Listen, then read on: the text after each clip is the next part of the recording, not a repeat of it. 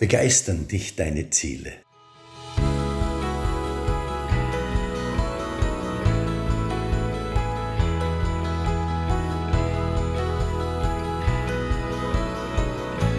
Immer wieder erzählen mir Leser meiner Bücher oder Hörer meiner CDs, dass es schwer für sie wäre, sich auf ihre Ziele zu konzentrieren.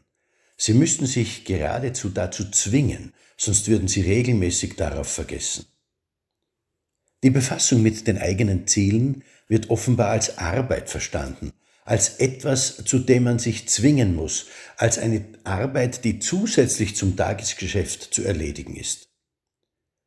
Die Beschäftigung mit den eigenen Zielen wird obendrauf gepackt auf alles andere.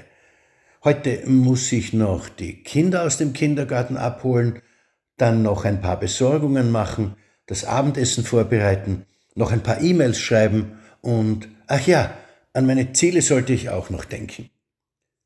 Ziele werden als eine Arbeit unter vielen gesehen, zudem noch als eine, die gar nicht dringend ist.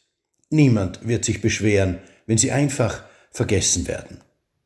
Eine verrückte Situation.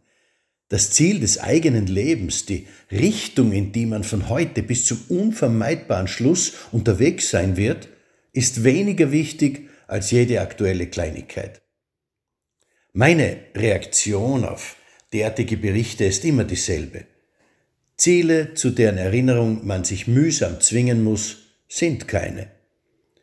Von einem Ziel kann man nur dann sprechen, wenn es einen mit Freude erfüllt, mit Freude und Begeisterung. Ein persönliches Ziel darf keine zusätzliche Belastung sein. Der Weg dorthin kann lang und schwierig sein, aber das Ziel muss vor allem begeisternd sein. Es muss Freude auslösen, wenn man nur daran denkt und lange bevor man es erreicht hat. Steve Jobs wurde einmal gefragt, warum es so wichtig sei, dass ein persönliches Ziel etwas sein muss, das man gerne tut oder sein möchte. Und seine Antwort ist genau am Punkt, weil man es sonst nicht durchhält. Wer also ständig auf seine Ziele vergisst, der sollte sie sehr kritisch überdenken. Warum will ich dort überhaupt hin? Ist es wirklich erstrebenswert? Ist es die unvermeidbare Mühe wert? Konkret gesprochen heißt das also beispielsweise, wozu will ich eine bestimmte Figur? Wozu will ich ein bestimmtes Bankguthaben oder ein eigenes, kleines oder großes Boot? Wenn die Gründe dafür schwach ausfallen, dann wird man den Weg nicht durchstehen.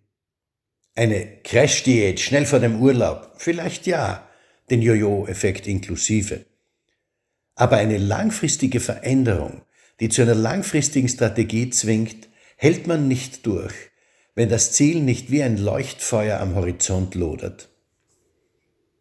Der Versuch, im Lotto ohne großen Aufwand zum Millionär zu werden, das geht ohne Probleme. Aber systematisch an der eigenen Exzellenz zu arbeiten, konsequent, jeden Tag, besser sein zu wollen als am Tag zuvor. Das erfordert mehr als die Hoffnung auf schnelles und leichtes Geld. Diese langfristige Beharrlichkeit erfordert ein Ziel, das die Mühe wert ist.